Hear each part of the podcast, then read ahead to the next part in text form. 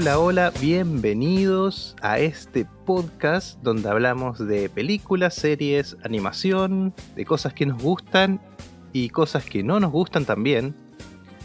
Así que bienvenidos. ¿Qué más decirles? Soy Jonathan Barriargel. Yo soy Julio Cárdenas. Yo soy Francisco Torres. Y esto es Función Especial. ¡Aplausos! ¡Eh!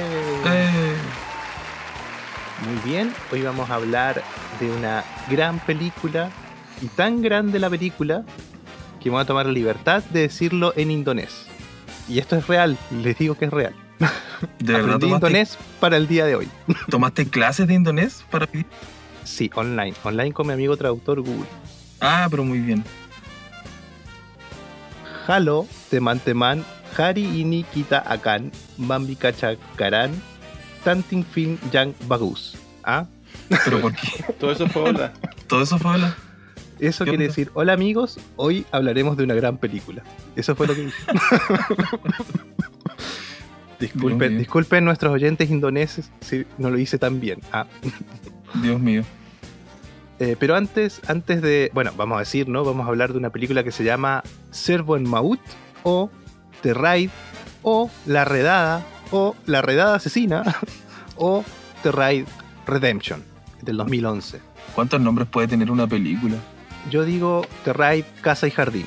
Y con ¿Cierto? Eh, pero antes tenemos que dar una vuelta ahí por, por las vidas personales de nosotros, porque a eso le importa a nuestros oyentes. Así que empecemos con Don Julio, que nos dijo que estaba en la cajuela de un auto. Cuéntenos cómo llegó ahí, Don Julio. Bueno, la verdad es una historia muy larga y triste. No. Eh, Es verdad que estoy dentro de un auto, ahora grabando el podcast, pero bajo condiciones de, de silencio, en realidad.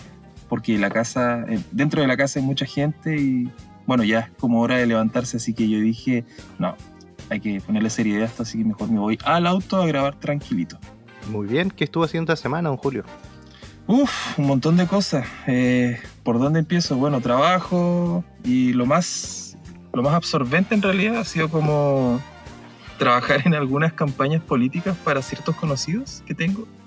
Como ahora se acercan la- las elecciones del 11 de abril en Chile, no sé si nos estarán escuchando en, en otros lugares del mundo, No sé si nos estarán escuchando en Chile, Don Julio. o en Magallanes. Oh, qué triste. No sé cómo están las métricas hoy día, no lo sé. Pero eso, pues, estoy como en la semana después del trabajo bastante enfocado en ayudar a una persona, así que viendo qué sale de eso. Así que si me vas a preguntar por qué película he visto en el último tiempo, lo único que te puedo decir es que anoche vi una película que no recuerdo cómo se llama, pero es del 2000 y es de estas películas tipo American Pie, sería. Ah, así como para reírse un rato.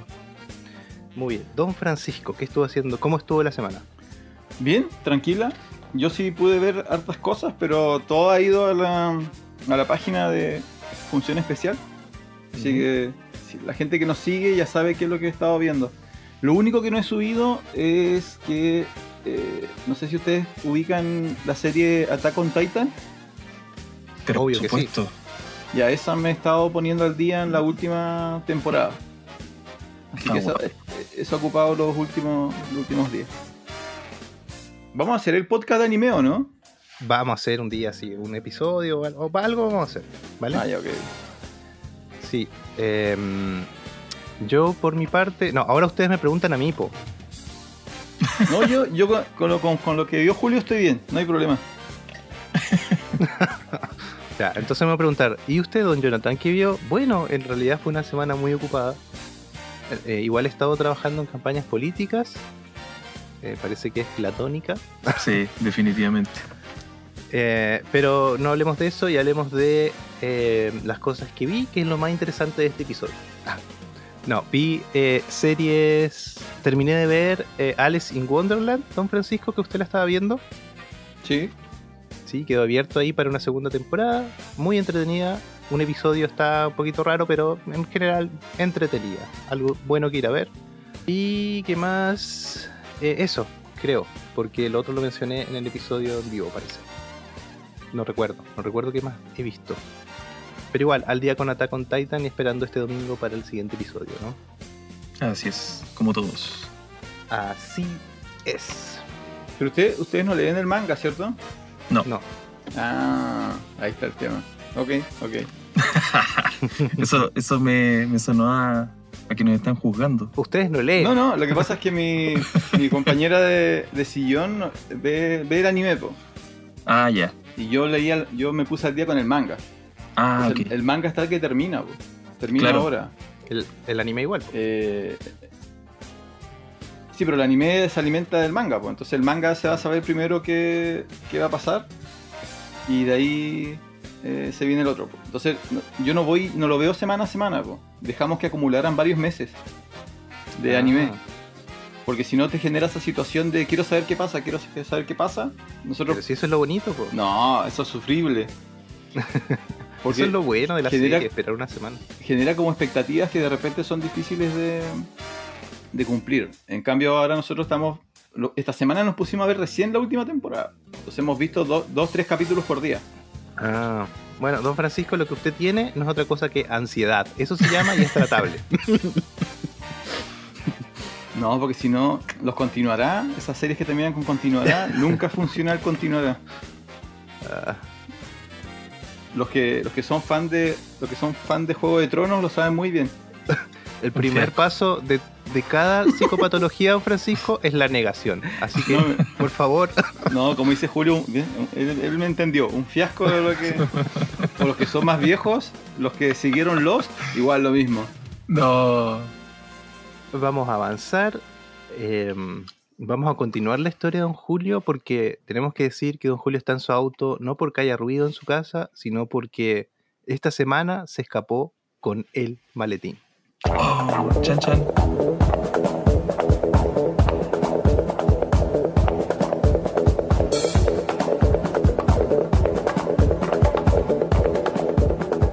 Por favor, abra ese maletín e ilumínenos con su contenido. Se abrió el maletín. Ya, yo les traigo un dato técnico sobre la película. La verdad, eh, tratando de buscar información me costó bastante, pero de pronto llegué de lleno. Y es que eh, la filmación de esta película se realizó con la primera cámara, eh, una micro 4 tercios. Eh, es una Panasonic y mm, al ser una película del año 2011 también, el formato en el que grababa era, bueno, medianamente alta resolución. Era 1080 píxeles. Full HD o 1080p. Esta denominación hace referencia a la cantidad de píxeles que puede capturar el sensor de una cámara digital. Este número en específico se refiere a 1080 píxeles de alto, lo que generalmente corresponde por formato a 1920 píxeles de ancho. La letra P hace referencia a que la captura es progresiva. Así que eso, un dato muy interesante. Voy a hablar, por ejemplo, así a grandes rasgos de la, de- de la serie de esta cámara. Al ser ya esta una película que mm, es pionera en el, en el mundo del, de, las peleas como en primera persona, eh, la verdad es que se agradece mucho que hayan decidido innovar en una sola cámara para tomar toda la película. Así que esa es la, ese es el maletín que yo les traigo hoy día, chiquillos.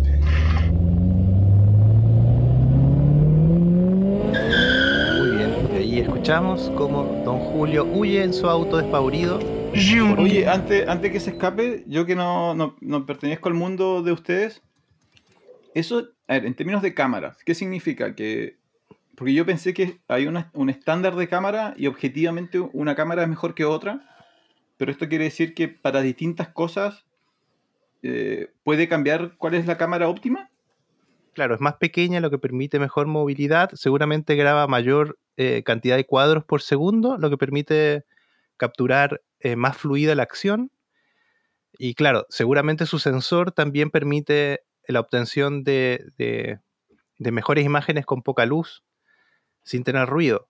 Eh, pero seguramente las cámaras fijas fueron grabadas con cámaras de cine, pues, por lo mismo, porque eh, hay un estándar de cine. Ahora, esta película es indonesia también, entonces no sé cuál es el estándar allá. Pero una cosa que podemos revisar es, por ejemplo, Netflix ahora eh, publica año a año las cámaras que ellos aceptan para hacer eh, realizaciones en su plataforma. Igual son cámaras de, de ¿cómo se llama? De requisitos altos. Eh, la, más, la más barata que se puede hacer algo en, en Netflix, estamos hablando de una cámara de 9 millones de pesos chilenos. Eh, Ahora, Cuando, invier- cuando inviertes eso, eh, esa cámara tiene, o sea, te, te dura cuánto? ¿Cuántas veces hace esa inversión? mm, depende. Pucha, cada dos años, cada tres años. ¿En serio? ¿9 millones Sí. de pesos cada tres años? Sí, pero es una cámara chica porque las cámaras de, de video salen 20 mil dólares, las cámaras de cine, la más barata. Y, no solamente eso, tú compras, por ejemplo, solamente el cuerpo, que es el sensor, de ahí tienes que comprarle los agarres, el visor, la pantalla, el socket para batería, la batería. Estamos hablando de 40 mil dólares, sin contar los lentes. Un lente de cine cuesta 100 mil dólares o más. Ya. Esos son los costos. Por eso generalmente las productoras ni siquiera son, ni siquiera tienen cámara, las arriendan. Hay lugares que arriendan Ah. cosas para cine. Y, y acá voy a aprovechar a colocar otro dato. Eh, no sé si escucharon alguna vez ese eh, mito de que dicen que la llegada a la luna, del hombre a la luna, fue una. Un, en el fondo fue un corto de cine que le encargaron, incluso hablan de Kubrick, que a él le encargaron hacer ese corto, que el, hombre nunca ha estado en la luna, y, y- hay como una teoría conspirativa y todo alrededor. Y una de las cosas que dicen para qui- quitar esa teoría conspirativa es que en, ese, en esos años, los lugares donde arrendaban equipos para poder hacer ese tipo de producción, cámaras y lentes, eran contados con los dedos. Entonces tú podías ir y ver el listado de quién arrendó y quién sacó tal lente. Y claro, en ese año nadie lo sacó. Entonces es como una forma de desmentirlo. ¿cachai? Eso. Ya, No es, no es tan simple. No es que uno desde la ignorancia, uno como que lo piensa más simple, ¿eh? pero qué bueno. Qué bueno el dato. Sí, es que hoy, hoy es más sencillo hacer. eh, yo tengo una cámara 4K ahora. Eh, no salió barata, pero tampoco salió 9 millones de pesos. Eh, hay lentes muy buenos que consigues por un millón de pesos. Eh, ¿Eso lo estás hay- diciendo por si te está escuchando tu esposa? No, no. Así como no, No, no, por si salió, alguien- no salió 9 millones de pesos, no salió. Es como, no es, no es un PlayStation 4, es un router. ¿No vieron eso? Que un, un coreano parece que contrató a alguien que le fue a hacer que le instalaba un router y era un PlayStation 4. Ah, la wea. para que no lo rete. Bueno, en fin. Podemos hablar mucho, mucho de esto, pero gracias por ese maletín, don Julio. Bueno, Vamos a hablar, eh, como es tradición ya en, en este, en este podcast, de, vamos a hacer un resumen de una línea 2, o dos palabras en mi caso, de qué se trata la película, empezando por Don Francisco. Ah, pero vamos no vamos a decir el nombre de la película. Ah, sí, la dijiste, la dijiste en indonés. Ya, la película, para dar un poco de contexto, se llama The Raid y es del 2011 y se trata de eh, una redada de un equipo de fuerzas especiales en Indonesia que queda atrapado en un edificio y tiene que escapar por las malas. Don Julio, ¿cuál es su resumen de la película? Sin spoilers, por favor. pucha, el mismo que Francisco. Sí, eso, es, eso es lo que aparece en todos lados. Ya. Pero ustedes no, no leyeron bien la película. Esto se trata principalmente de la crisis del sector habitacional del pueblo de Indonesia. ¿Ah? Ah, pero qué fondo hilaste. Te hiciste un No. ahí con ese resumen. Sí. Eh, bueno, yo creo que eso, es- eso es la película. Eh, los datos técnicos, don Francisco. Eh, dirigida por Ga- Gareth Evans. Él estaba filmando un documental sobre el arte marcial que muestra la película y ahí conoció a los protagonistas y se inventó el guion bien rapidito. ¿ya? Voy a fallar totalmente en los nombres de los actores indonesios porque no, no sé cómo se pronuncian. Protagonizada por Iko Uwais, eh, que es el, un- el policía joven, el típico héroe joven, novato, que, que se transforma luego en, el héroe.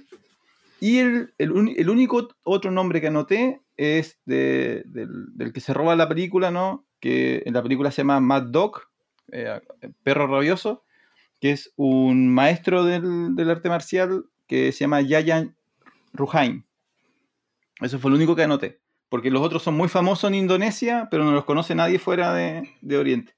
Es el de la pelea final, ¿cierto?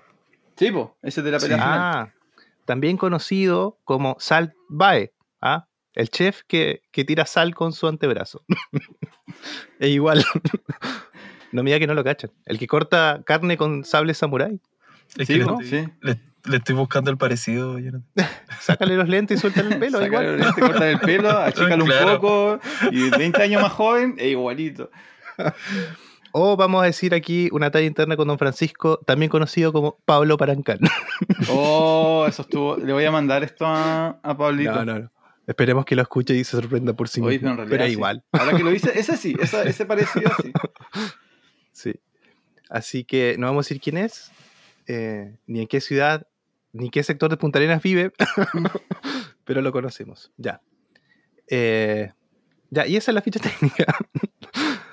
Yo lo que eh, leí por ahí es que, que, claro, que el director estaba haciendo ese. eh, en el fondo, claro, es un documental de artes marciales. Yo pensé que era un corto, una cosa así, un- una película. Y, y uno de los protagonistas, no sé quién, le escribió directamente, le, le dijo: Oye, qué bueno tu corto de, de artes marciales. Y el otro le dijo: ¿Quieres participar de una película? Y lo metió igual.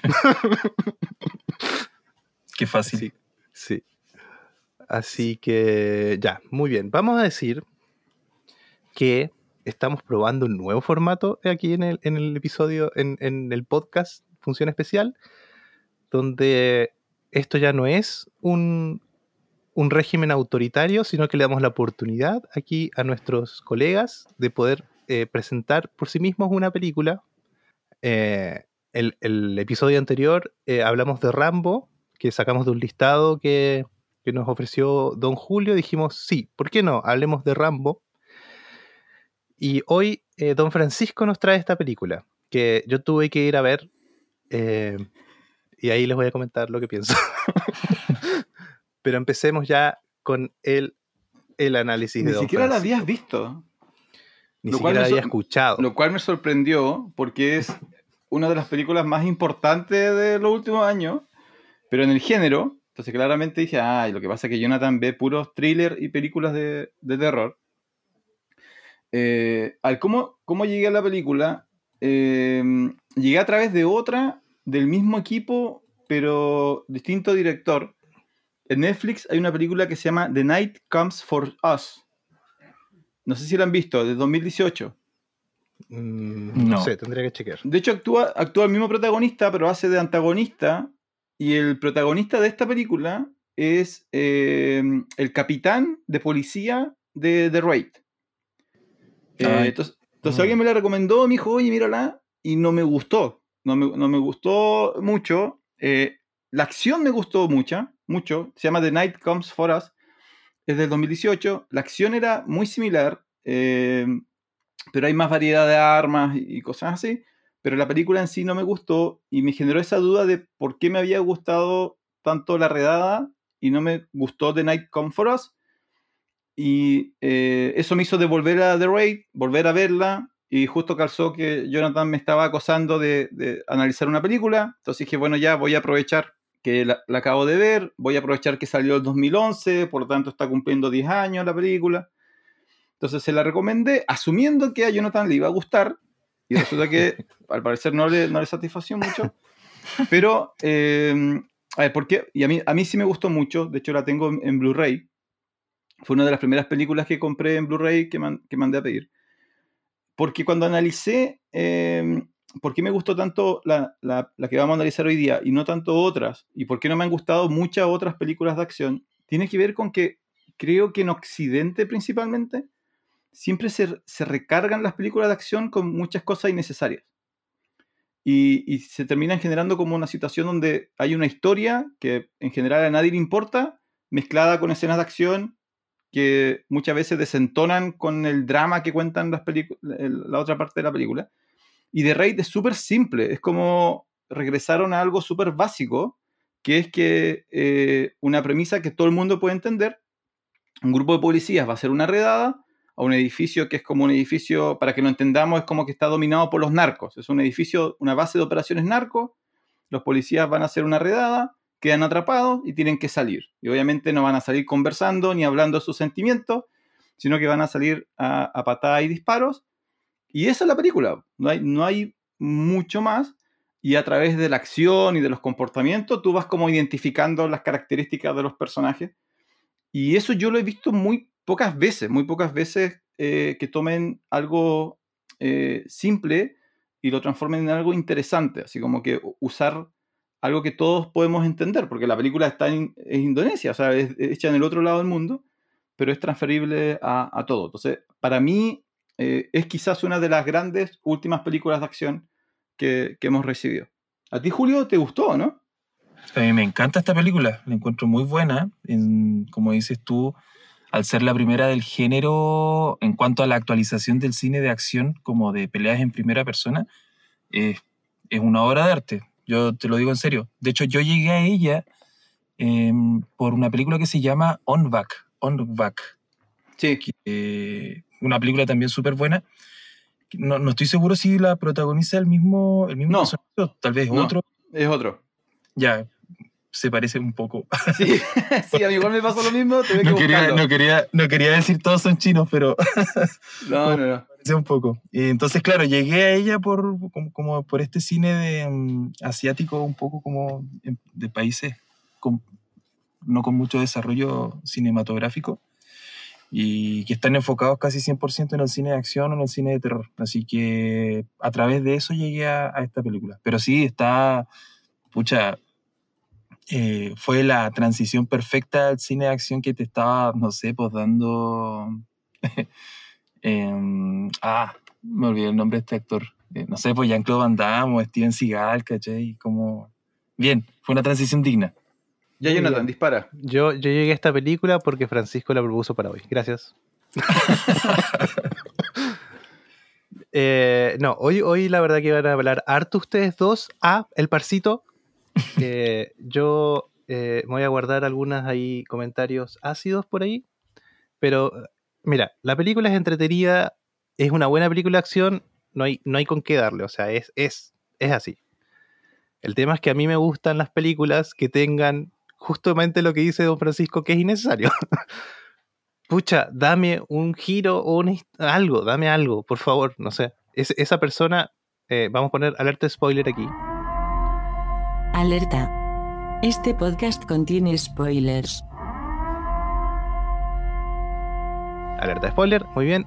Eh, la persona que, abre y dice lo de la medicina y solamente está ahí porque después tiene un lugar donde esconder a su amigo que está sangrando. Pucha, eh, dame algo ahí. Con eso podíamos, podíamos haber hecho algo. ¿Qué o, pondrías o no me digas. Arma tu guion, arma tu guion. Pucha, yo incluso le hubiese dado el giro de que él era realmente el que estaba a cargo de todo. Ahí no, estaríamos hablando de esto. Y después, pero pucha, un par de planos más, un par de líneas más y lo tenían. O empieza la película y dice, no te preocupes, yo voy a ir a buscarlo. Es innecesario. es innecesario decir eso si al final igual se dicen que son hermanos, porque no tienen, no tiene, no tiene. O, eh, no sé, ¿ustedes vieron Sword Art Online? No, yo no. No, tampoco. Ya, bueno, es un anime donde igual suben un edificio gigante, tienen que llegar al final, y claro, obviamente pasan 57 capítulos hasta que llegan arriba, pero algo pasa entre cada nivel. Po. La, película da la sensación de que en cualquier momento podía haber subido hasta arriba. Si no, no hay. esas cosas no están armadas. No, no, no está como la. ¿Cómo decir? No hay un desarrollo para llegar arriba. Es como, ya, vamos matando, vamos matando, y donde menos gente queda es donde más podemos correr y por eso avanzamos más rápido. como muy... Ahora, eh, sí, de la otra parte, eh, sí, las escenas de acción, las coreografías de pelea son increíbles. De hecho, yo no recuerdo haber visto una película al día de hoy con tal nivel de coreografía y de... ¿Cómo se llama esto cuando usan los stunts en español? ¿Cómo se dice? bueno, el stunt coordinator, el, que hace como la coordinación de dobles, es genial. esa parte de verdad que es genial. Pero, pucha, necesito algo más, pues necesito Claro. una, una historia. Lo que pasa es que eso, mira, eso, eh, a eso me refería, porque no toda película debe gustarle a todo el mundo. Yo creo que eso es un error. eh, ahora que tiene explicación por la industria, ¿no? Una película, una industria quiere que la máxima cantidad de personas vaya a ver la película para ganar la máxima cantidad de dinero, pero ahí se van como perdiendo elementos. Y yo creo que, claro, esta película es, es de acción, es realmente una película de acción para la gente que le gusta la acción. Por ejemplo, a mí mi compañera de sillón se quedó dormida viéndola, ¿cachai? Eh, wow. y no la culpo, no la culpo porque, claro, no, no había nada que a ella, le pasó un poco como Jonathan, ¿no? No había nada que a ella le enganchara, pero yo la he visto tres, cuatro veces y todas las veces me, me ha gustado. Eh, y claro, es un sacrificio que hace la película, de decir, ¿sabes que No voy a hacer est- estos giros eh, como de thriller que le gustan a Jonathan, porque no tiene sentido. O sea, la película es... eh, La película no tiene sentido, punto. la película es... eh, Re pesado, ¿no? Re es un pesado. escuadrón, es un escuadrón que tiene que ir a hacer una misión.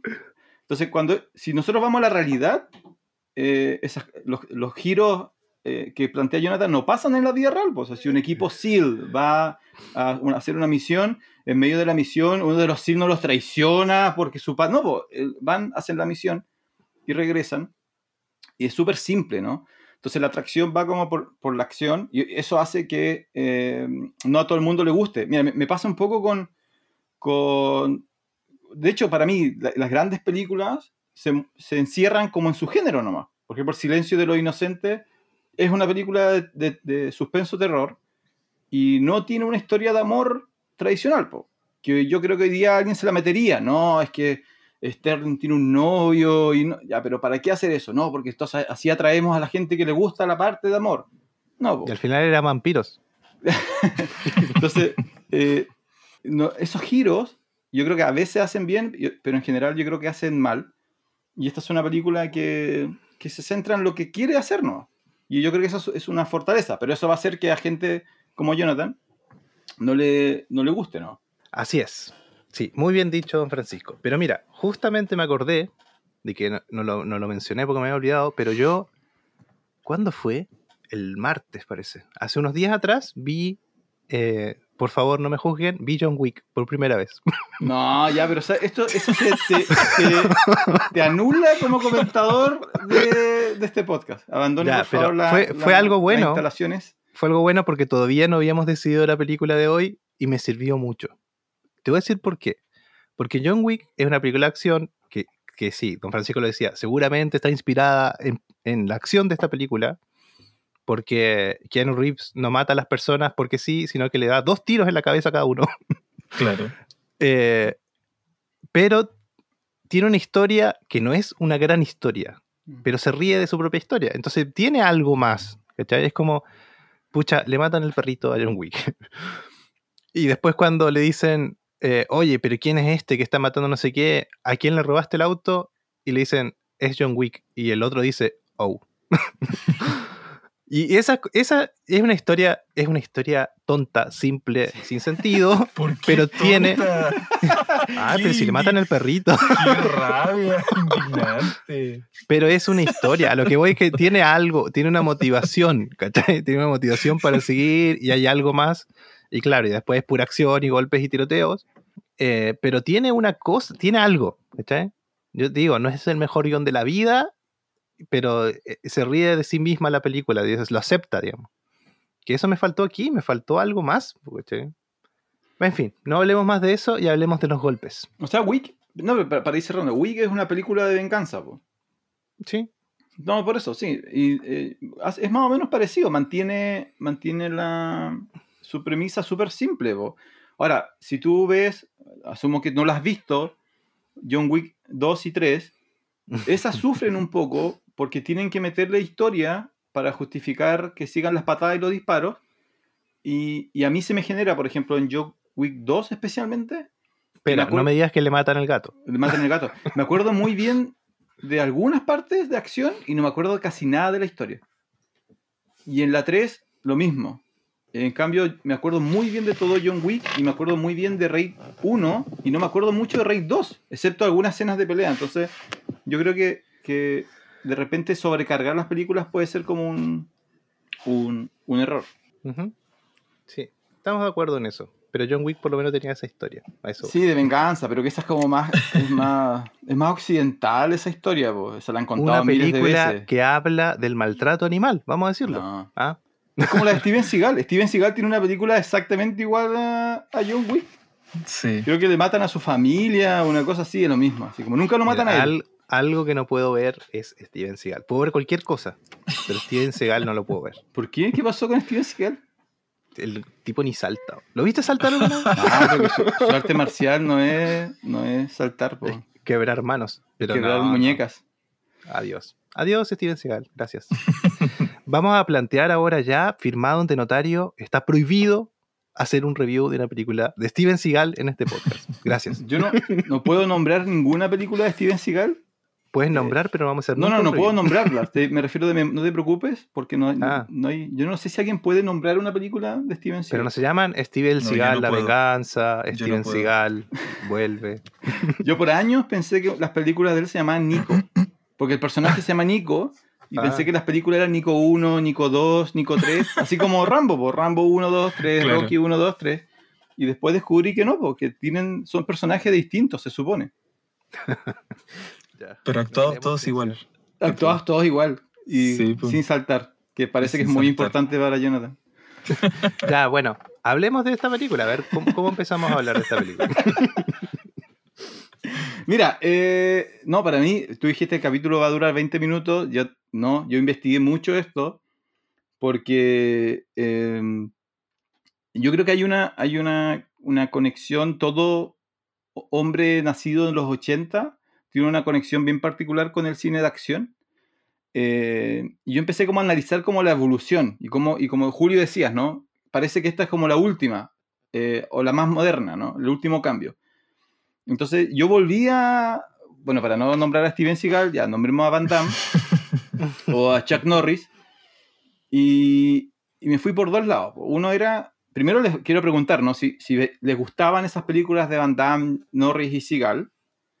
Eh, porque Eh. yo de Chuck Norris no me acuerdo de ninguna. Me acuerdo de las, las, las carátulas nomás, donde siempre salía con una bazooka o con una metralleta, pero las películas no me acuerdo. Sí me acuerdo mucho de Van Damme y de, y de Seagal. Y me acuerdo que me gustaban mucho, pero yo cuando he intentado ver esas películas ahora, como que no, no, no puedo, así como me superan. No sé si les pasa lo mismo, no sé si tenían un póster de Steven Seagal en su, en su pieza y ahora ya lo sacaron. ¿Qué se acuerdan de ese cine?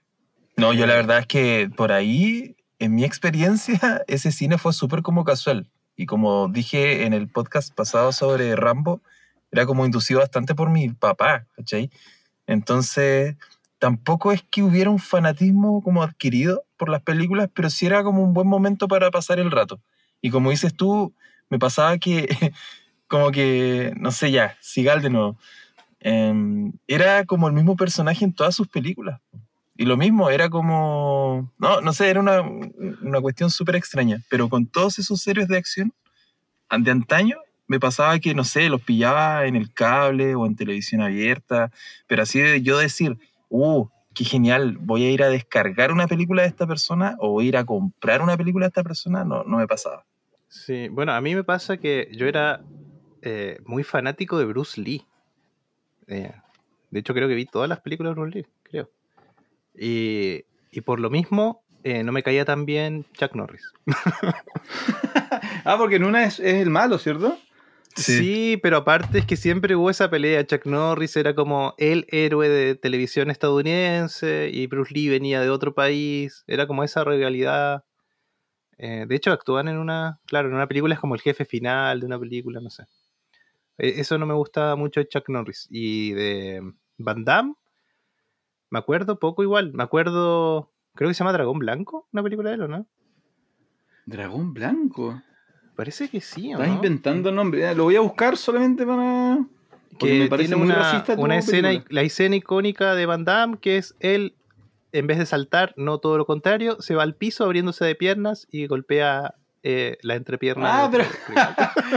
No, esa película existe. Esa película Ah, existe. Pero se mandó su nombre en argentino. Jonathan, en todo el resto del mundo, fuera del territorio argentino, che, Se llama Bloodspot, la Sí. película. Y es de 1988. Eh, y sí, pues esta es la típica película de, de Van Damme. Y, eh, y eso, eso me acuerdo. Y el meme de él bailando. Ah, esa es eh, Kickboxer.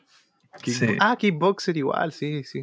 Sí. Bueno, eso, porque eh, seguramente, no sé, mi papá seguramente me miraba. Sí, pues él arrendaba VHS, por eso. ¡Ah! Ahora lo sé todo. sí. Así que eso, no. No sé, me gusta Matrix, eso puedo decir. Es que, por eso, a eso, a eso iba, iba. Es que tú ya mencionaste a Bruce Lee. po. Resulta que eh, una de las cosas que, que rompió el cine de acción americano de acción fue la llegada de Bruce Lee, Jackie Chan y lo que después fue eh, Jet Li, por ejemplo. Eh, porque ellos cambiaron un poco la forma en la cual estaban filmadas las películas. Si tú ves las películas de Van Damme, están súper editadas. Es como, hay como cuatro cortes entre que empieza a tirar su patada y en que la patada llega, hay un montón de, de, de Un cortes. episodio de Supercampeones. Claro, es como un episodio de Supercampeones. Y, y Jackie Chan y Bruce Lee representan dos cambios importantes. po. Uno, eh, las de Jackie Chan es la idea de, de la escena continua, ¿no? donde él dice, no, eh, vamos a mostrar completa la- una secuencia de cinco o seis golpes y eso le da continuidad. Y Bruce Lee lo que decía era que no tenía sentido, no sé si esto es una entrevista bien famosa, donde él dice, eh, lo están filmando por primera vez, donde él tiene que enfrentarse a, a cuatro o cinco pandilleros y el director quería que la pelea dure, no sé, po, ocho minutos, lo cual es una brutalidad para, para una película. Y Bruce Lee dice, no, pues, ellos son pandilleros cualquiera y yo soy Bruce Lee, así como le voy a dar una patada a cada uno y se acabó la escena, porque no tiene sentido que yo me demore tanto en noquear a pandilleros, porque entonces, ¿cómo le voy a ganar al jefe final? po? ¿Cuánto me voy a demorar en ganarle al jefe final? Y esas dos cosas eh, llegan desde afuera. po. Y Mm. esas dos cosas todavía se pueden ver en, en la película que estamos hablando hoy día, de Raid, donde las primeras secuencias, el protagonista se eh, vence súper rápido a numerosos enemigos, porque se supone que son como los, los flunkies, pues, son los que no saben pelear. Y a medida que va subiendo como los pisos y la dificultad, las, películas, las peleas se van alargando, alargando, alargando y se van haciendo cada vez más complejas y usando esta idea de continuidad, ¿no? Hay como secuencias largas de coreografías largas donde no hay corte y eso como que le, le da impacto a, a la película. Entonces, y además esto es porque yo, a mí el que me no me gustaba Bruce Lee porque lo encontraba algo arrogante, me gustaba Jackie Chan porque era como chistoso. Algo. Jackie Chan era como gracioso, tenía como este tema de, de humor. Mm. Sí, Bruce Lee decía que no había que ser como la roca, hay que ser como el agua, que es suave, pero es capaz de derrotar a la roca. Eso decía Bruce Lee. A la roca del, del luchador libre. Hay que poder vencer a la roca. Sí, bueno, curiosamente Jackie Chan no me gusta tanto. ¿Y ¿Te gusta Jackie Chan? Ah, Pero Jonathan, ¿qué onda? Es justamente por eso, porque es como el, ese arte marcial chistoso. Entonces es una película de acción y de comedia, no. no. Lo que pasa es que No cuando, cuando él comenzó se parecía mucho a Bruce Lee. Y, Mm. y cuando lo empezaron a tratar de Bruce Lee eh, B, nivel B, él dijo, ah, no, no, no, tengo que hacer algo distinto. y Sí. empezó a hacer como este tema de humor. En serio, así por eso llegó a ese Sí. tema de más acrobático además. Sí. No, y aparte que él en cada película se rompe una costilla porque él hace toda la, la escena Se de rompe- acción se completa. rompe po. diversas costillas. Cacha el nivel del hombre, po. Sí.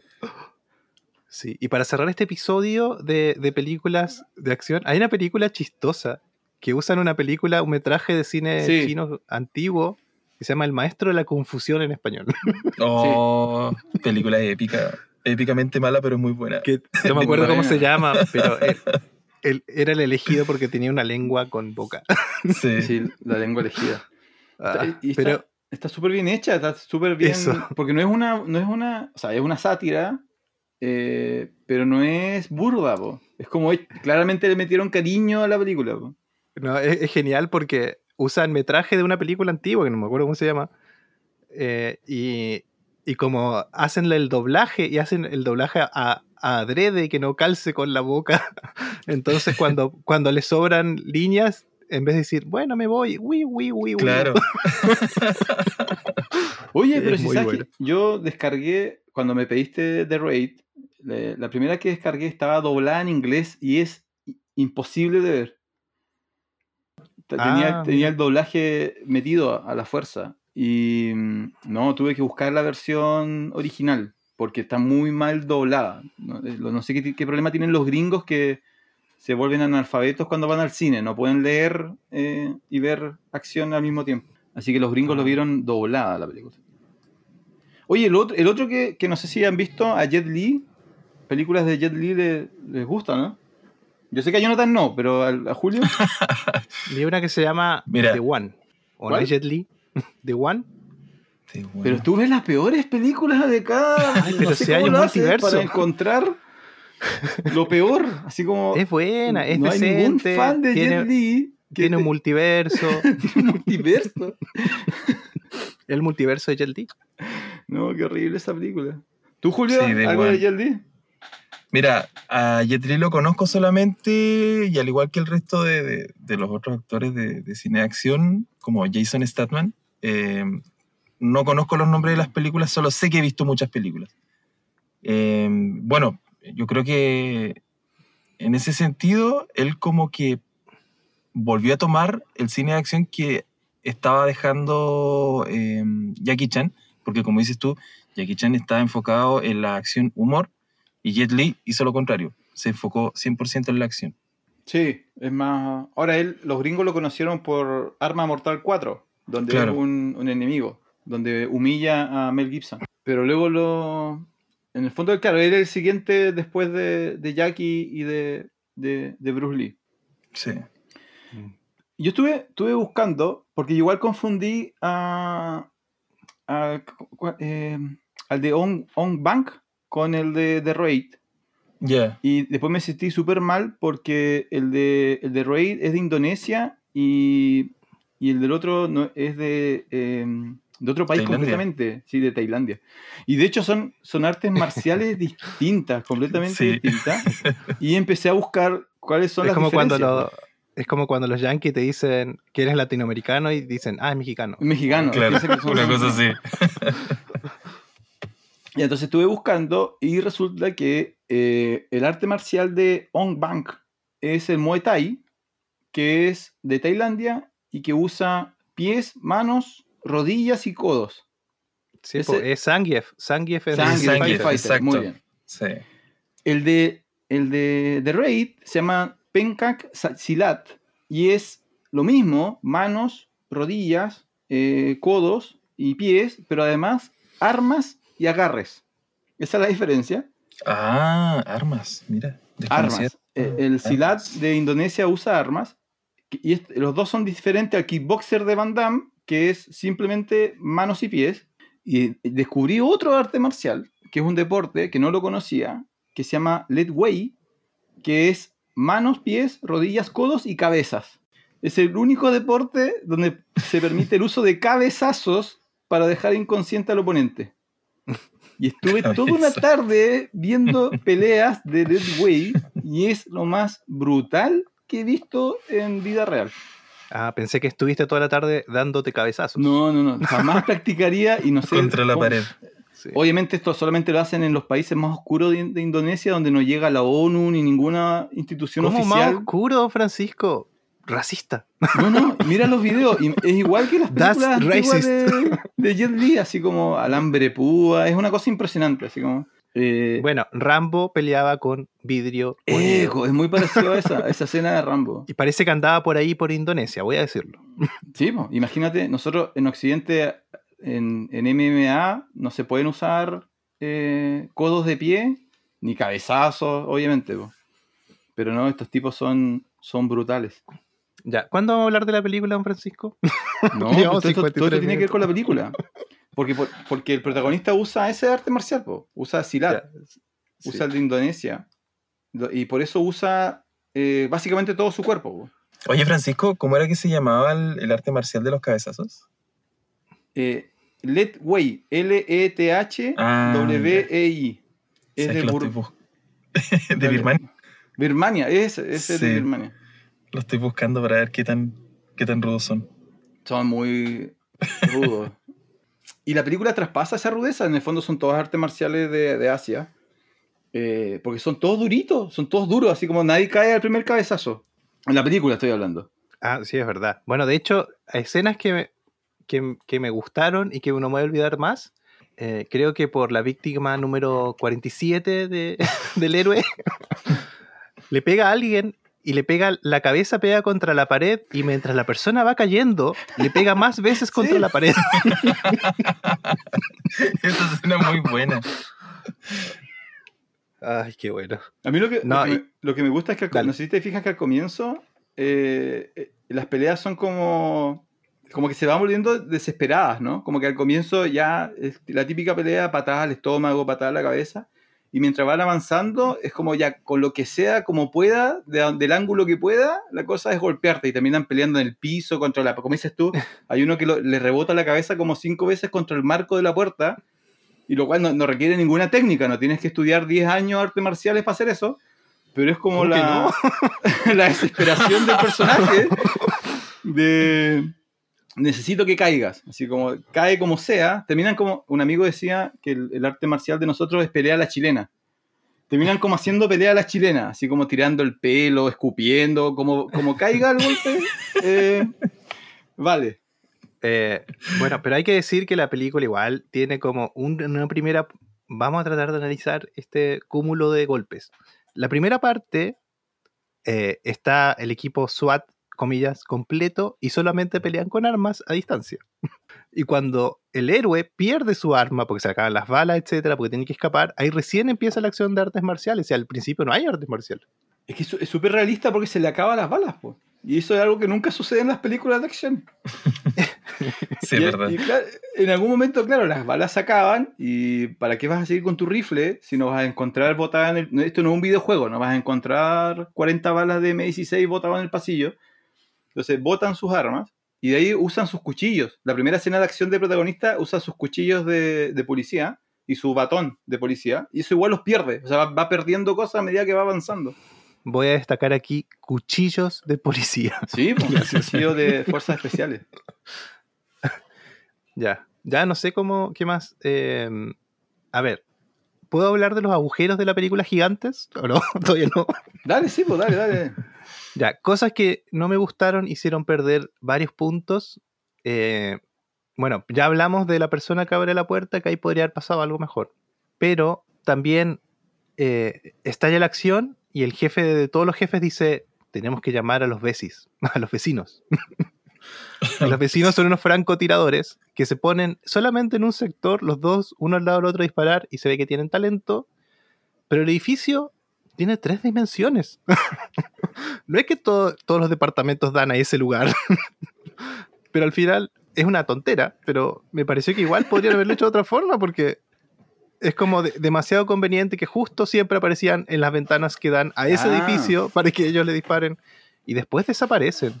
Después ya no están más. Los francotiradores. Sí, Claro. po. Sí, po. Y era, era como, a mí me gustó al principio decir, puta, ya, ni siquiera se pueden acercar a las ventanas porque los otros los matan de afuera. Y me pareció, bueno, bacán. Pero ¿qué pasa con los edificios de las otras ventanas? O sea, no, al otro lado no había francotiradores. O sea, después desaparecen. Quizá fue un recurso que se pudo haber aprovechado de mejor manera y no tan como, uy, ¿qué hacemos para rellenar aquí? No, no, sí te, te entiendo el punto. y es- Porque aparte después, igual, ese- esa persona que es el bueno de la película que vive ahí, que se acerca a la ventana cada rato y a él no le pasa nada. Mm. Hay como, en esa parte hay agujeros. Otro agujero, para, para escaparse, cuando hacen esa explosión, a ver, ponen una garrafa de gas adentro de una heladera y lo colocan con la puerta para que la explosión, obviamente, vaya para el otro lado, ¿no? Y después escapan por el, el hueco de arriba del, del techo y dejan la mesa ahí abajo. Y era obvio que se escaparon por ahí. Y los otros miran para todos lados y dicen, pucha, ¿dónde se fueron? Eso y las cámaras te, te establecen que, que el hermano del héroe eh, es el más inteligente del edificio, es la mano derecha, y el tipo es súper inteligente. Y resulta que lo descubren porque lo ven en la cámara. lo ven en la cámara que agarra a su hermano. Es otro hueco gigante. ¿O no? Sí, lo que pasa es que igual, claro, ahí, ahí es donde volvemos a lo mismo. Si analizáramos todas las películas de esa manera, no hay película que, que, que aguante. Yo lo que le pido es que a una película que respete las, las propias reglas que la película construye. Yo creo que en general esta respeta bastante sus reglas, excepto eh, que tenían que haber algo tenían que haber hecho con los snipers. En eso te encuentro te encuentro razón. Eh, y habían formas de hacerlo, eh, porque claro, establecen que son una que es lo que impide que los tipos Que escapen sí.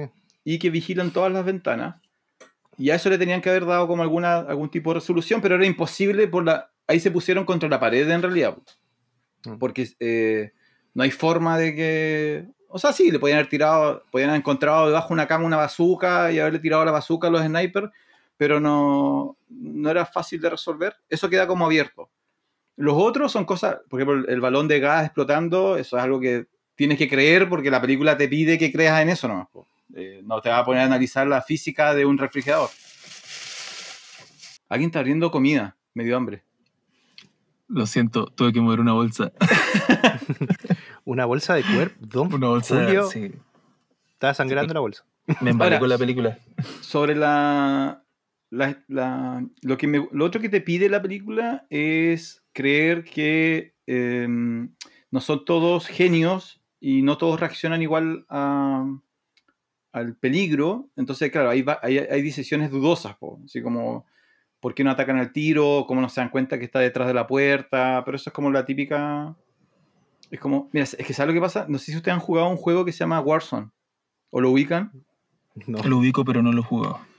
Entonces, Call of Duty Warzone es eh, un juego en, en un, en un mapa, hay 150 personas, todas, todas jugadores, y por equipo, equipo de 3 o 4 personas, y gana el juego el, último, que, el, último equipo que sobrevive.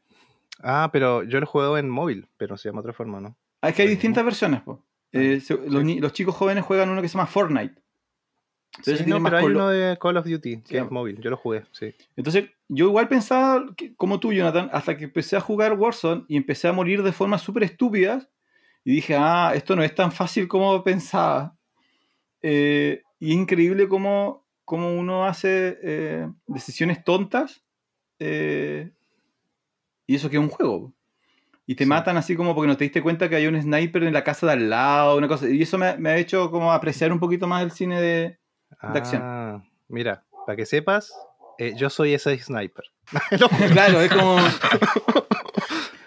Yo digo, ah, acá está bueno, tengo cubierto por aquí, me, me busco Sí, el uno- mejor rifle y me Uno quedo ahí siempre- parado. Uno siempre piensa a eso, piensa así como yo la, la haría, la haría en esta situación. Y no, yo descubrí que no, no la haría. Es como Digo, ¿quién, descubrir que. quién va corriendo ahí? Ah, don Francisco. Puf, cabeza. Headshot, headshot en la cabeza. Y si está cerca, voy a recuperar el botín y si no, me quedo ahí mismo, ¿no? Listo. Yo pensé, mira, pensé que lo que no te iba a gustar era el, el- el jefe final, pero el, de- el que pelea. Ah, sí, po. Eh, o sea, claro, la pelea tiene algunas cosas que igual son. eh, que lo que tú dices, ¿no? En, en películas igual tienes que creer lo que pasa. eh, pero tiene un tubo fluorescente en la yugular. Y ese tipo debería haberse desangrado en dos segundos. Sí, pues ahí te- la película ahí te pide creer. Ahora, es porque durante 90 minutos te han mostrado que este tipo es como el, el más cabrón. pues.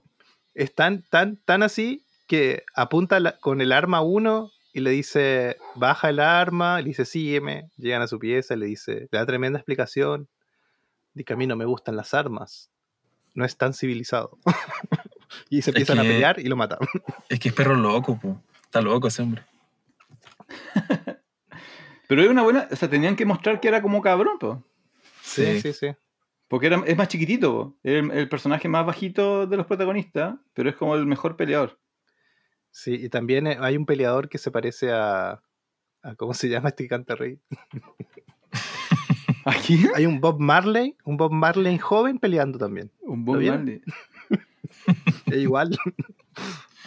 ya, ¿qué, qué otra parte más de la trama quieren que conversemos? No, es que a mí, mira, a mí me, me, me gustó, me gustó más que On Bank, eh, pero yo no sé si, no la viste, Jonathan, esa. No, no, No, tengo ¿para que te a preguntar IP, si ya... IP, IP, IP Man, igual tengo que verlas. Ip Man igual es muy buena. Ahora, el... Bueno, entonces voy a comenzar con Julio. Bueno, Julio, entonces estuve On Bank, eh, que es de Muay Thai, lo, lo que a mí no me gusta tanto de esa película es que igual como que la hacen media artística a las peleas. Así como que en algún momento se vuelve más como... eh, usan cámara lenta, como que intentan eh, hacer más bella la pelea de lo que necesariamente es. Y en cambio en The Raid es como eliminan todo eso. Es que yo creo que tiene que ver también con el uso de espacios, porque, claro, como dices tú, On Back, a mí me pasó exactamente lo mismo. Eran como, ya, ok, son peleas de Muay Thai, habían varias escenas en donde la acción se veía como súper real, pero hay otras donde está excesivamente adornada. De hecho, recuerdo, siempre recuerdo esa misma escena de On Back, eh, no recuerdo cuál de las tres que hay, donde el protagonista estaba peleando como al lado de un elefante o sobre un elefante y se pega un salto de como dos metros y medio, tres metros, ¿cachai? Para pegarle un rodillazo a un, a un tipo. Entonces, ese tipo de recursos es como un exceso. Lo que Claro. no pasa en The Raid, que la, la, la acción, si bien, porque después de ver la película también fui a ver como unas reviews en YouTube sobre, eh, no sé, pues, personas que estaban analizando la película en cuanto a las peleas. Y sí, hay varias cosas que es como, no sé, pues, codazos o, o pelear eh, frente a cuatro personas o frente a dos personas donde tú dices como, no, esto es imposible que haya salido con vida de acá. Pero te terminan diciendo, va, es una película, así que está bien, está perfecto el, el tema. Sí. A mí, por eso me, me pasó que. Porque me acordé de On Bank y dije, no, pero. Después empecé a analizar lo que se ve en John Wick, por ejemplo, el estilo de John Wick o el estilo de la serie de Daredevil en Netflix o algunas partes de Punisher. No sé si han visto esas series, Daredevil y Punisher en Netflix. Eh, Punisher vi un par, un par de capítulos, unos cuatro o cinco episodios. Se alimenta mucho de, de Raid, igual que la, Mm. la segunda película de Juez Dredd, eh, que es el 2012, 2013. Como que cambió la lógica del- de la acción. De hecho, el Mad Dog aparece en John Wick 2. Ah, mira. Por eso sabía que lo había visto en algún lado. Muy bien. Perdón, veo. no sé si en la 2 o la 3, pero aparece en un John Wick. Porque el los coreógrafos de John Wick son tan vinculados a estas películas orientales. po. Sí, si no- serían, serían puras patadas tipo eh, Chuck Norris. Menos, menos flexibilidad que Chuck Norris, vamos a decirlo. Ahora, Chuck Norris era, eh, sabía pelear de verdad, sí, po. Eso es lo sí, otro. Sí, sí. Sí, sí, era. Bueno, Lee también, todo. Bueno, el que no sabía realmente pelear era Jackie Chan. Jackie Chan está entrenado en el circo chino, Keanu Reeves. no en arte marcial. Keanu Reeves realmente no sabía pelear. No, Keanu Reeves sabe pelear, eh, sabe Jiu-Jitsu. Ah, cierto, sí. po. Está entrenado por los Gracie, que es como la principal familia de Jiu-Jitsu brasileño. Y aparte en, en Matrix igual insertan ahí una info, una info de peleazo, ¿no? Sí. A mí lo que me pasa es que después de ver este tipo de películas como The Raid, después me cuesta ver cosas como Matrix. sí. Ah, Matrix 1 es buena. El resto, adiós, pero no, Matrix 1 está bien. Está que empie- bien Matrix 1. Empiezas a not- yo empiezo a notar más las coreografías. Como que digo, ya, obviamente acá están contando en su cabeza un, dos, tres, cuatro. Un, dos, tres, cuatro. Ya, y esta- mira, un, un, perdón, un, un dato in- interesante de esta película, que busqué datos interesantes porque, bueno, hay algo, de algo tengo que hablar. Ganó el premio del público en el Festival de Cine de Toronto en septiembre de ¿viste? 2011. Es interesante, ¿no? Porque en Toronto, Canadá, y 2011, pero la, la película fue estrenada el 2012 recién en Estados Unidos. Sí, De, de haber sido por la por el doblaje. no, y fue por el cambio de nombre, porque los derechos lo, lo ganó Sony y por eso tuvo que ponerle Redemption, Ah, claro. Ah, por porque no podían comerciarla como The Raid en Estados Unidos, tenían que ponerle el apellido. Sí, igual el festival, el premio al público es como, hey, voten por mí, pónganle manito arriba. Es como eso, ¿no? No, no, no. Ya, ovación la- de la- pie, ovación de pie se llevó The Raid. Eh, otro dato que encontré por ahí es que la música que fue compuesta por Fajar Yuskemal y Arya Prayogi, eh, ellos eh, mencionaron que se inspiraron en John Carpenter. Y yo sí noté notas, aromas a John Carpenter en su música, ¿no? Como esos sintetizadores, las escenas de acción. Está como. Eso me gustó. La música me gustó mucho, quiero decirlo. Eh, yo tengo la duda porque no sé si la música es la misma en la versión original que la que salió después en Estados Unidos. Creo que hay, hay algunas modificaciones. Sí, bueno, pero por los nombres sabemos que son los originales. Sí, lo que pasa es que después, como conversábamos nosotros, después metió mano Mike Shirona de Linkin Park. Sí, Sí, yo creo que eso fue para, claro, debe haber sido para la versión de Estados Unidos eso, ¿no? Sí, obvio. Obvio, obvio. Porque sí, sí, porque en esos años el cine indonés tampoco era tan, tan, tan internacional, digamos. Ellos, eh, ellos generan su cine, ¿no? No, sí, pues, sí es como eh, Bollywood, ¿no? Es como son cines, a- eh, el sin ir más lejos, el cine coreano, hasta antes de la llegada de Netflix de streaming, igual estaba bien relegado a, a- a lo que encontrabas en algunos grupos por ahí selectos, pero no llegaba al cine coreano. Oye, me hiciste acordar de cine coreano en Old Boy. ah, Está esa secuencia del pasillo. Que igual es una gran secuencia de acción. Mm. No sé si la han visto. ¿Cuál? ¿Cuál secuencia? Old Boy, ¿no la, la has visto, no? No, no, no he visto. Este, ya Pues- establecimos, don Francisco, que este tipo de Puedes películas son abandonar, por que- favor. Nos vemos la próxima semana, Jonathan. ¿No has visto Old Boy? No, no lo he visto. Ahora, bueno. Entonces ya sabemos cuál vamos a recomendar. Te vamos a hacer sufrir, Jonathan. Puras películas de acción de aquí hasta el fin de los tiempos. de aquí hasta el final del tiempo. ¿Tú, la- Old Boy la viste, Julio, no? No, tampoco. Me estaba escudando. Pues se. Ah, casi, casi pasé piola. No, sí, porque como no dijiste nada, ya lo sospeché. ya. Claro. Sí, esto, esto, para los que no sepan, yo de profesión soy profesor, entonces ya conozco a mis alumnos que están como mirando por la ventana, así como, no, no, no me pregunta a mí, profe. All Boy tiene, tiene una secuencia que es muy conocida, eh, donde el protagonista está en un pasillo muy est- estrecho y lo único que tiene es un martillo. Y va avanzando gradualmente y no sé cómo se llama el corte, pero es como que la cámara te muestra él avanzando en dos dimensiones. Como que cortan el pasillo y tú puedes ver lo que pasa como de, de una de las paredes del pasillo, hacia adentro. Y el tipo va avanzando, martillando gente a las paredes. po. Y es Ah, como ya. un- Ah, sí. Se llama traveling ese momento de cámara. Ya, cámara Es un traveling pie por un y sigue pasillo. la persona de costado. sí. Y el tipo va con su martillo como martillando gente a las paredes. Ahora, la película no es de acción a acción, es, es un... Es como Jonathan, tiene varios giros y villanos que se transforman y cosas así. Así que puede ser que te guste. De hecho, tiene, tiene una adaptación a, a Estados Unidos, donde el protagonista es el actor de Thanos. No me acuerdo cómo se llama el actor. Josh Brolin. No, no me acuerdo. Broly. Broly. Bro- Broly. Sí. Broly en el de Dragon Ball. Josh Broly eh, protagoniza el- la de Old Boy en Estados Unidos y tiene esa escena también del pasillo con él martillando gente.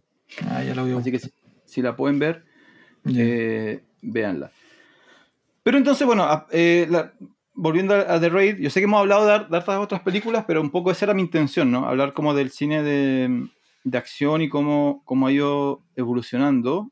Y como la última evolución es, es The Raid, no sé qué, qué va a pasar ahora, en, en- qué va a llegar después, pero en general lo que la película muestra, ¿no? Que es estas secuencias continuas de acción bastante realista, ¿no? Igual cosas absurdas, pero bastante real. Como que tú puedes creer que el tipo está peleando por su vida y que no está en un torneo de, de karate. Eh, a mí me gusta mucho, me gustó mucho y no he visto nada que la supere. Incluso de Raid 2 no, me gusta harto, pero me gusta más la original. ¿Tú viste la 2, Julia, no? Sí la vi, pero no me acuerdo mucho de la trama. Pero... No, nadie se acuerda de la trama, no te preocupes. Recuerdo- Pero, Julio, sí, sí. eso ya establecimos que no tienen trama estas películas. Recuerdo que me gustó bastante, pero no tanto como la 1. Me había pasado exactamente lo mismo que a ti. Profe, creo que no la vio. No, es No, que sí tiene, la vi. es sí la que vi. tiene. Ese es el problema, que tiene trama, pero es forzada. po. Porque no encontraron, no, no, no podían ir a meter al protagonista a otro edificio y que le pase lo mismo. Pues ya tienen que. ¿Cómo se acuerdan? ¿Se acuerdan de. eh, ¿Cómo se llama esta película de, de Neo? Donde anda en un bus. Ah, Máxima velocidad. eh, máxima velocidad. Claro, donde la segunda es la misma, pero en un barco. Sí. Claro, Sí. no podían hacer eso. pues no, podían ir- no, es que ahora quedó Sí. atrapado en un, en un edificio más grande. Eh, ahora, cosas que no hemos mencionado. A mí la, la ambientación me encantó. Y, yo- y lo que comentó Julio de la cámara me hace mucho sentido. El, el cómo juegan con la oscuridad y con el uso de la luz. Y como claramente no están peleando en un patio. eh, y como que te sientes como oprimido, ¿no? Como que los pasillos se hacen chiquititos y no tienen por dónde escapar. Ahora, obviamente igual lo hicieron porque la- toda la película debe estar filmada como en dos pasillos, ¿no? Claro. Ya, pues ahí, ahí los expertos tienen que mencionar, yo no soy experto. Es que no, o sea, sí, pues tiene, de hecho ni siquiera pasillo, es- son sets, Ni sets un- armados. Ni un ánimo, ni un ánimo de querer comentar esta película, Jonathan. Eh, sí, los escenarios son variados, son habitaciones que cambian de color. son los mismos pasillos, nomás que le cambian los números a las puertas. Ah, perfecto, perfecto. O sea, no construyeron el edificio de verdad. Eh, no, no creo que hayan construido ese edificio. De hecho, el edificio se ve terrible falso. A mí me parece muy falso el Se edificio. ve terrible de foto. Sí, sí. Una lona impresa. Sí, Y encima cuando salen, cuando termina la película y salen y van los dos hermanos ahí. Y dice, no, no, yo soy importante aquí, de aquí puedo cuidarte, pero tú puedes cuidarme. Y el otro dice, "Mm", y se Mm, va. claro. Ese pasillo es como el pasillo de cualquier casa Sí. que veas con una reja que entra apenas un auto, como Ah, ya, metido un tremendo entendí. camión. Sí, tienes razón, tienes razón. Es como el patio de la casa del director. Sí, sí. Ay, qué Oye, eh, datos. Se- de- eh, estuve buscando cuánta gente muere en la película. Y Ya. depende. Depende de si asumes que todos los que terminaron con de cara en el suelo están muertos o algunos están heridos. Los muertos confirmados son 80. Ah, mira, yo pensé que iban a ser como 100. Ya, por eso, los que quedan botados en el suelo y que tú no sabes si están muertos o lastimados son ciento, más de 120. Ah, bien. Entonces depende de. Porque hay algunos que, por ejemplo, el tipo que fue azotado cinco veces su cabeza contra la pared, no sabe si está muerto. Todavía puede ser recuperable. Y ese que, que, Todavía sí. que a ese que le hacen un cariñito en el, en el cuello con el borde de una puerta, esa escena, tú dices, pero el, el piso de la puerta, ¿cierto? El, el piso, de la puerta, Esa ¿no? escena No, es o sea, genial. muy buena. el salto que se hace, cómo calculó tan bien. No le creo la película. No, estuvo muy bien, está todo No, calculado. pero ahí. sí, eso, eso sucede. En la Eso vida lo, real, lo sí, sí, podríamos sí. hacer. Lo vida real podríamos- sucede, sí. Podríamos hacer una réplica de la película. Otra cosa que se, para mí sí se la farrió la película, no puedo decir que no, es que está todo el tema ese de que te mencionan algunas cosas, pero no queda bien claro o lo que pasa dentro del, del lugar, porque al principio te dicen hubo una explosión, ¿cuántas habitaciones perdimos? Dos. Ah, eso es como no sé qué, vayan a buscar su droga y con eso pagamos. Como que ellos tienen como arriendan las piezas. Pero aparte tiene el tema de la droga en el piso no sé cuánto. Creo que igual podría haber hecho Mira, yo no te digo una trama gigante, pero pucha, dame algo, dame algo de eso, si se podía. ¿Por qué No, el otro tipo me- vivía bien? A mí me gusta que no, que no lo informen. Porque me permite a mí completar los, entre comillas, los vacíos. Por eso yo le decía, si tú piensas, si tú transformas esto en narcos mexicanos, tú, tú no necesitas que te expliquen estas cosas. Pues tú dices, ah, ya, obviamente los narcos tienen un edificio, venden droga y tienen gente ahí de, de arrendatario y no, no- no- no te genera dudas, ¿no? Yo prefiero que no, no perder dos minutos en una explicación que tampoco, en realidad tampoco te aporta mucho, pues si no, no creo que la droga lo estén haciendo para fines humanitarios. Sí, pero dos minutos, don Francisco, son como siete patadas nomás, po. No, eh, Siete son- patadas menos. En esta película son como 34 patadas y 5 muertos. No, yo prefiero mantener esos 5 muertos. Ya. Bueno, eso es todo por hoy. Ah, no sé qué, qué más hay que decir de, de la película, don Francisco. ¿Qué más quiere hablar? No, pero a los que les guste la acción, eh, es quizás la mejor película de, de acción hasta ahora del siglo XXI.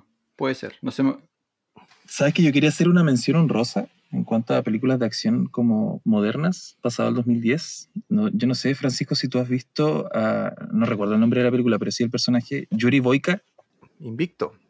Invictus. Ah, Es- pero ese tipo es una bestia, po. Sí, pero Invictus es... ¡Ay, son muy Pero ese- buenas! Pero ese tipo es una bestia de verdad, po. Sí, Eh, eso se, se alimenta, pero no sé si viene después de esta, ¿no? viene después, Eh, si mal no recuerdo. claro, esta es más tradicional en la historia. Eh, la historia es- esto es un ejemplo, po. Alguien, alguien como Jonathan le metió historia a esta película y la historia queda mal, po. Eh, porque estas películas no necesitan historia, po. No se trata de eso. No, es un- animal ese tipo. De hecho, en, en una de esas películas, no recuerdo si es la primera o la segunda, actúa eh, Marco Saror, que es como el héroe de acción chileno que tenemos, que quiso ser conocido, ah, quiso ser conocido Eso, hace algún eso no tiempo, existe. ¿Qué cosa es Quiso- eso? El héroe de acción quiso ser- quiso ser famoso en algún tiempo con una serie aquí en... No me acuerdo. No se que hizo. Kiltro, la película Kiltro. Quiltro, el mismo, exacto.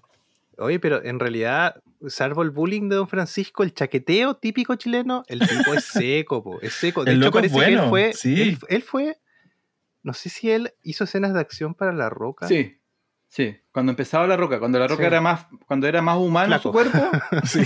sí, cuando, cuando pasaba por ser humano, sí, era, él era el doble. Después ahora cuando se transformó en, en lo que sea que es ahora, ya no... Tienen que hacer, el- los Stoneman son dos personas juntas abrazadas. Sí. Sí, no, pues, eh, sí, mira, mira, lo que me pasa, bien, bien por el chileno, pero me molesta mucho a mí la prensa chilena. Cuando aparece alguien que está como ap- apareciendo y lo transforman como el, el chileno que la rompe en las películas de acción de Hollywood. Y es como, Ah, ya, sí, no era, era el ni doble de la chileno. roca, amigo. el, el chileno que la rompe en Lost. El chileno que la rompen los, el camarógrafo chileno que ha- eh, el señor de los anillos, ya sabes que... Y el, el de. Lost no hablaba ni español. Claro. Oye, el que, se, el que se siente orgulloso de chileno es el de... ¿Cómo se llama? El de Juego de Tronos. Ah, Pedro Pascal, sí, pues. Él se presenta como chileno, sin Sí. que lo obliguen, sin que le pongan una bandera en la cara, así como dice, no, yo soy Sí. chileno. Mi papá es chileno, mi hermano. Nací en Estados Unidos. pero soy bueno, chileno. pero Bo- Boyka, eh, de hecho, creo que Boyka aparece en uno de los villanos en una de las películas de En Expendables. Expendables, sí.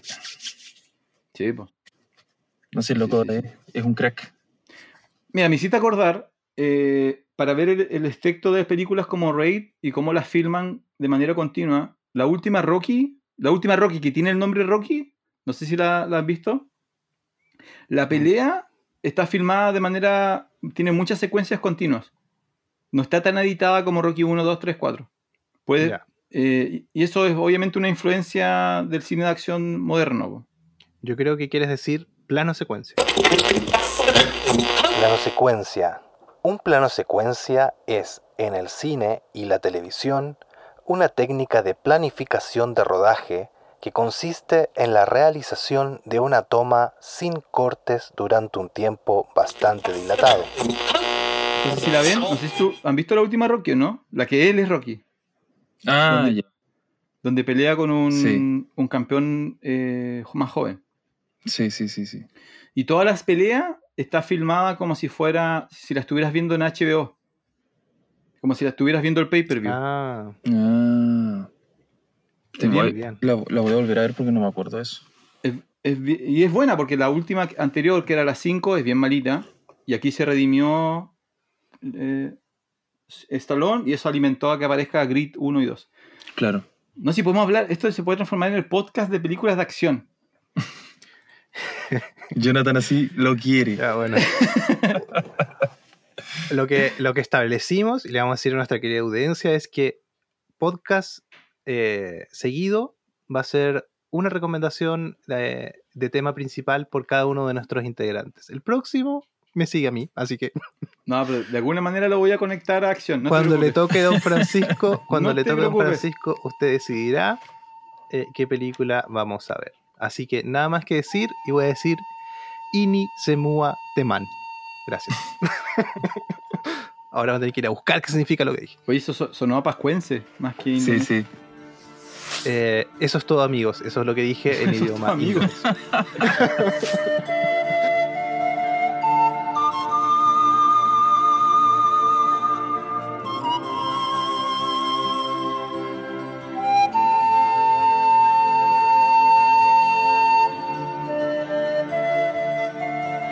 Bueno, a continuación viene la sección, una de las secciones más esperadas del podcast. Eh, a lo lejos escucho ahí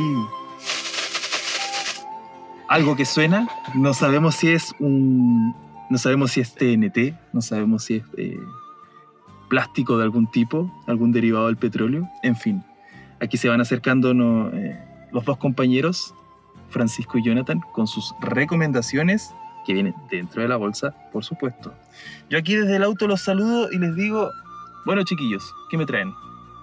Eh, me estoy decidiendo a último minuto qué recomendar. Eh, al final me voy a tirar por eh, algo que ya recomendamos en la página, pero en la página no pude profundizar mucho porque mantenemos el texto cortito.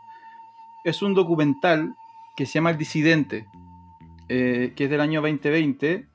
Eh, es un no tiene nada que ver con lo que hemos estado hablando en, en el podcast hoy día, pero, pero vale la pena porque tiene un tema bien contemporáneo. El Disidente es un documental que está filmado eh, por el mismo director del que ganó el último Oscar a documental que se llama Icarus, Mm, que claro, lo sí. que hizo fue descubrir eh, las transfugiadas que hacían los rusos con su sistema de doping. Y ese documental también es excelente, eh, pero tiene varios elementos como de humor, es como más normal en, su- en sus transiciones. Disidente no, Disidente es sobre un asesinato de un periodista de Arabia Saudita, que fue famoso este caso, sucedió el, el 2018 creo, y que es famoso porque sucedió dentro de la embajada de Arabia Saudita en territorio de eh, Turquía, Estambul. Lo cual significa que hubo un, un crimen, igual, esto igual que una película de, espionaje. Los de Arabia Saudita se atrevieron a asesinar a alguien en territorio eh, internacional eh, y nos lo escondieron muy bien y se supo y este documental lo sigue. Entonces, por una parte el documental se te explica la vida de- del periodista que se llama Yamal Khashoggi eh, y te explica por qué lo- el, reino de Arabia Saudita lo quiere hacer desaparecer y luego se mete en cómo funciona el reino de Arabia Saudita y algunas cosas que, que ellos hacen, que la monarquía de Arabia Saudita hace y eso te deja para adentro totalmente, porque no es ficción y no es 1800, no es 1900, esto pasó hace tres años y sigue pasando y lo que la monarquía de Arabia Saudita hace, y por extensión significa que también lo pueden estar haciendo otros gobiernos, es impresionante. O sea, te, te genera una paranoia sobre la tecnología eh, increíble. Y en ese sentido el documental es muy interesante eh, y muy bien hecho y muy pertinente. Así que lo- lo- no quiero hacer los spoilers, pero si lo pueden ver, véanlo, porque al final, los últimos, la última media hora, van a quedar así como para adentro totalmente. Esa es mi recomendación, de del disidente del 2020. Recomendasi Yang Sangat Baik, don Francisco. Muchas gracias. Excelente recomendación, don Francisco. Eh, bueno, ahora me toca a mí. Y bueno, yo traje mi, mi bolsa celeste y blanco. Y con un sol en el medio. ¿ah? Hoy traigo Cine Argentino nuevamente para recomendarles una película que se llama Relatos Salvajes del 2015. Eh, su director, Damián Cifrón, muy conocido por ser director de televisión, de series en Argentina. Una de esas seguramente eh, la han oído escuchar por ahí que se llama Los Simuladores, que tuvo una versión chilena también. Sí. Y seguramente en toda Latinoamérica porque la industria televisiva argentina exporta contenido a, a varios otros países. Eh, ¿De qué se trata Relatos Salvajes? Bueno, son un... ¿Cómo se llama cuando recopilas historias, don Francisco? Antología. una antología de historias. Eh, podemos hacer un paralelo, algo muy parecido tal vez a Babel, o ese tipo de historias, a ese tipo de películas, pero eh, estas películas no tienen eh, una relación entre sí, no es que, eh, que por un hecho después podemos unir las historias, sino que todas tienen en común que son historias normales que en algún momento llevan a los personajes al límite, y cuando digo al límite es eh, precisamente lo que dice la palabra, al límite de sus emociones, eh, desatando violencia o algunos eh, enredos o desenlaces fatales. Son varias historias, la primera digna de, de, mm, la dimensión desconocida, van adentro de un avión, después te vas dando cuenta que entre sí se conocen y algo pasa en ese avión, eh, después algo pasa en un café, otra historia, hay un hecho de sangre ahí también. Eh, eh, hay una fiesta de bodas también. ¿Qué pasa cuando la novia ya se casó, está en la fiesta, en lo mejor? Y descubre que su, su flamante esposo invitó a, la, a una amiga y se la pasa hablando con la amiga en su propio matrimonio. Me cago. Sí. Eh, ¿Y qué pasa cuando... eh, que es el, episodio que más me gusta a mí, la historia que más me gusta, cuando, no sé, vas por la ruta en medio de la nada, tú con tu traje y tu auto último modelo, y pasa alguien que tiene un auto más o menos nomás y te pasa a hacer algo, y tipo que uno le grita porque se cruzó, qué sé yo, ¿qué pasa si la otra persona te responde y qué pasa si la otra persona está dispuesta a todo para vengarse de ti? Eh, eso, son historias, eh, lo que dice la, la, la- premisa, el título, relatos salvajes. Eh, entre otros, la actuación de, bueno, Ricardo Darín, todos lo conocen ya, gran actor, no solamente argentino, yo diría latinoamericano. Y Leonardo Sbaraglia, que es un actor argentino también muy reconocido por allá, por esos, por esos lugares, muy buen actor también. Y, otras, otras figuras más de- del cine argentino también. ¿La han visto, don Francisco, don Julio? Yo sí, eh, me gustó mucho, pero eso no, o sea, me gustó primero porque está muy bien hecha, pero eso no es novedad en el cine argentino. Yo creo que el, el cine argentino y el brasileño como que marcan la pauta y ya están como a nivel internacional. Eh, las historias que más me gustaron, sí, son las que tienen que ver con la cultura argentina. Hay algunas que son, como dices tú, media dimensión desconocida y esas como que, eh, como que las podría haber visto en una serie gringa. Pero hay, hay varias de las historias que son muy de, muy argentinas, ¿no? Muy latinoamericanas. Me faltó mencionar la del Bombita, esa es la mejor. Entonces esa, esas me, me gustaron harto porque es como, ya, eh, sí, es como, eh, pa- podrían pasar en Argentina, podrían pasar en Chile, y son muy, muy, muy típicas. Como uno conoce, uno conoce a la gente que está en esas historias. Sí, bueno, hay que mencionar esa historia, es que es- nos pasa a todos, así como él dejó el auto mal estacionado, pero no había, no había nada que dijera que el auto estaba mal estacionado, le llega una multa, se lo lleva a la grúa, va a reclamar, lo tramitan, lo tramitan, lo tramitan, y es como la historia de todos, ¿no? Cuando te empiezan a tramitar, te da mucha ira, ni siquiera rabia, ira te da. Bueno, ¿para qué vamos a contar el desenlace de la historia? No, pero eso pasa en Argentina nomás, po. Ustedes Oh, son sí, el, ca- caos burocrático, po. no nos compares con nosotros. Nosotros somos una máquina bien aceitada. Ustedes son los que... Eh, bueno, esa fue la recomendación, la bolsa celeste y blanca que trajo don Jonathan hoy.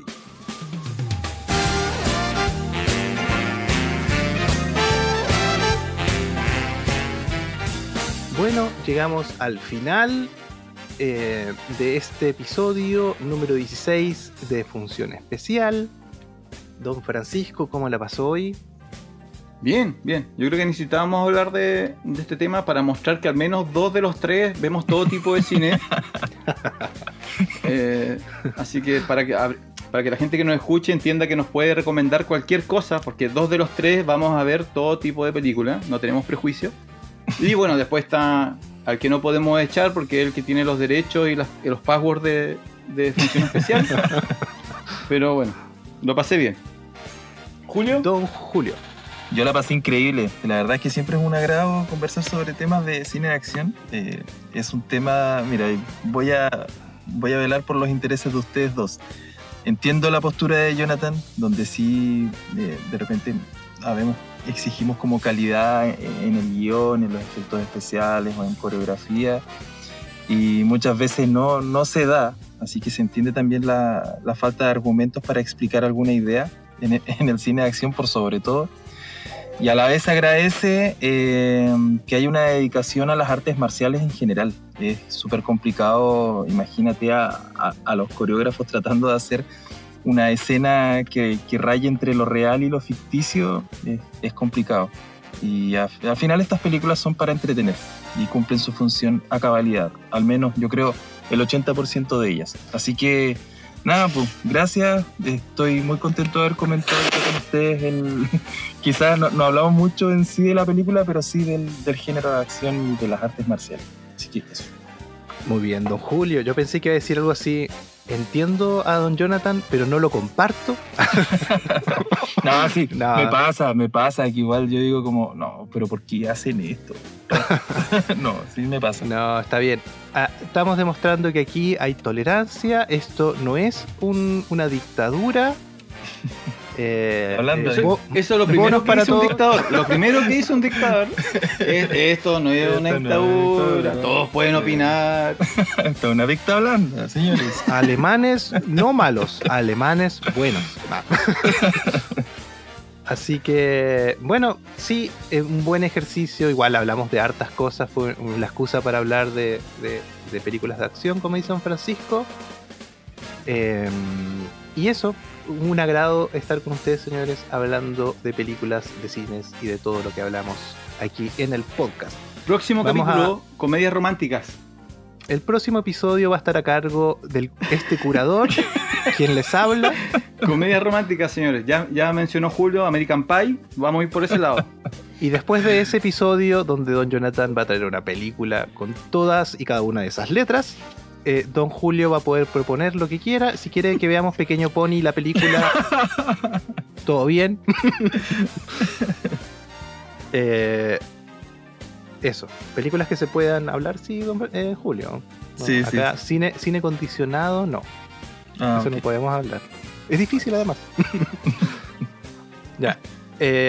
Bueno, para ir cerrando ya, em, recuerden que pueden seguirnos en eh, Facebook como arroba función especial. ¿Dónde más, don Francisco? En Instagram, arroba función especial.